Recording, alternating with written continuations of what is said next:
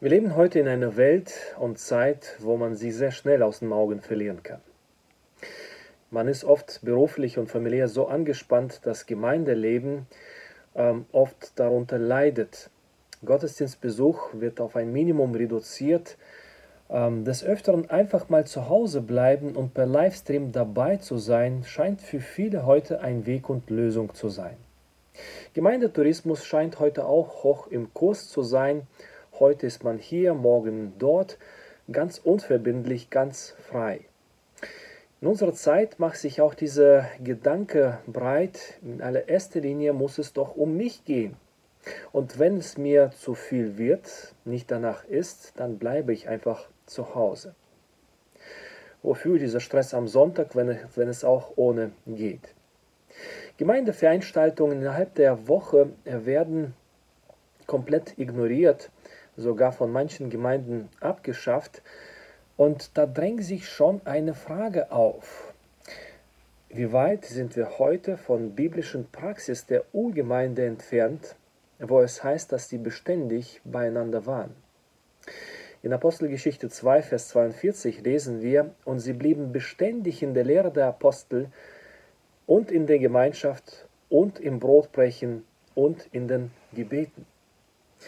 Äh, Beständigkeit und Verbindlichkeit sind klare Zeichen der Urgemeinde, sind klare Zeichen des Wirken des Heiligen Geistes im Gläubigen aller Zeiten, und zwar schon von Anfang an. Anhand dessen kann man sich auch fragen, bin ich heute voll des Heiligen Geistes?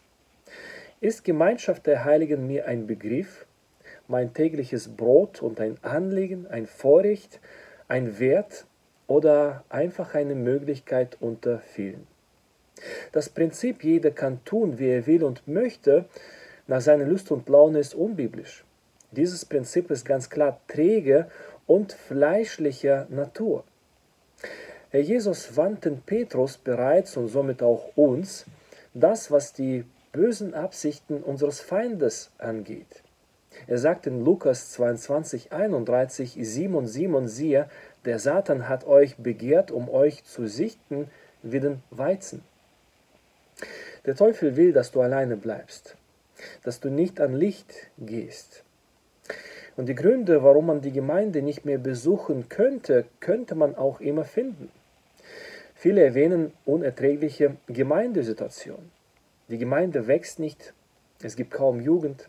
Die Gemeinde ist so sehr auf ältere Gemeindemitglieder bedacht, es werden ausschließlich die alten Hymnen gesungen. Oder auch andersrum, die Gemeinde ist zu modern und alles dreht sich nur noch um die Jugend. Die Gemeinde hat keine Kinderarbeit, meine Kinder fühlen sich unwohl. Vielleicht merkst du auch die Veränderungen äh, in der Gemeinde wahr und merkst, ich komme da gar nicht mehr mit. Es sind so viele neue Leute dabei und ich kenne sie kaum. Diese Menschen sind so anders als ich und meine gewohnte Umgebung. Vielleicht gab es auch viele Krisen in der Gemeinde, Krisen, wodurch man Vertrauen zueinander verloren hat. Die Situation in der Gemeinde ist vom Gefühl her unzumutbar und kaum zu ertragen. Findest du dich da irgendwo wieder? Wenn ja, dann will ich dich heute ermutigen, halte dich an Bekenntnis der Hoffnung fest. Denn unser Herr ist treu und gerecht. Er baut seine Gemeinde. Bleib verbindlich und beständig in der Gemeinschaft der Gläubigen. Unsere Glaube und Bekenntnis sind von Anfang an gemeinschaftlicher Natur, des lebendigen, dreieinigen Gottes. Einheit ist in Mehrzahl sichtbar. Das ist ein biblisches Fundament. Zwischenmenschliche Probleme übrigens gab es schon immer, auch in der Urgemeinde. Apostel Paulus erwähnt in seinen Briefen nicht selten ganz verschiedene und konkrete Probleme in unterschiedlichsten Formen und an unterschiedlichsten Orten und Gemeinden. Auch in der Muttergemeinde Jerusalem gab es Probleme, wo zum Beispiel einige sich zu kurz kamen.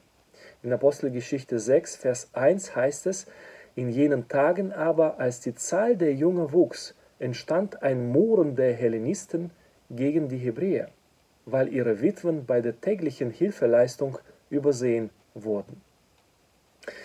Es gab viel Unmut, denn die Gemeinde wuchs stetig an und somit auch die Probleme. Für Christen beispielsweise jüdischer Abstammung war es ähm, kaum zu ertragen. Die Veränderungen waren so schnell und massiv und eingreifend, dass es ständig zu Spannungen kam innerhalb der Gemeinde. Einige drohten sogar, die Versammlungen zu boykottieren, denn die Gemeinde ist zu fremd, zu weltlich und zu unrein geworden, gerade durch Neulinge nicht jüdischer Abstammung. Autor von Hebräerbrief ermahnt unter anderem deshalb zur Einheit in Christus durch verbindliche, herzliche, beständige und regelmäßige Gemeinschaft. Denn gerade dadurch wird unser Glaube gelebt und auch neu belebt. In Hebräer 10, Verse 24 bis 25 lesen wir das. Und lasst uns aufeinander acht geben, damit wir uns gegenseitig anspornen zu Liebe und zu guten Werken, indem wir unsere eigene Versammlung nicht verlassen, wie es einige zu tun pflegen, sondern einander ermahnen und das umso mehr, als ihr den Tag herannahen seht. Unser Glaube, unsere unerschütterliche Hoffnung, unser biblisches Bekenntnis hängen stark davon ab, ob wir zusammen sind und zusammen das Leben miteinander teilen.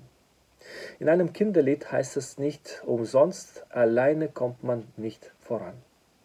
Ich merke persönlich bei mir, durch den stressigen Alltag vergisst man schnell diese Wahrheit.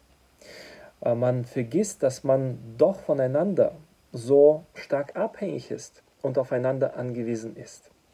Jesus Christus selbst höchstpersönlich hat seine Gegenwart der Gemeinschaft der Gläubigen verheißen. Bin ich heute da, wo auch er ist? Unsere Motivation äh, wenn wir zusammenkommen, soll gerade Gegenwart des Herrn sein und sein Wiederkommen. Wir werden ihn wiedersehen. Und das erinnert mich sehr stark an Pfingsten und Ausgießung des Heiligen Geistes, wo es wohlgemerkt heißt, als sie alle beieinander waren an einem Ort.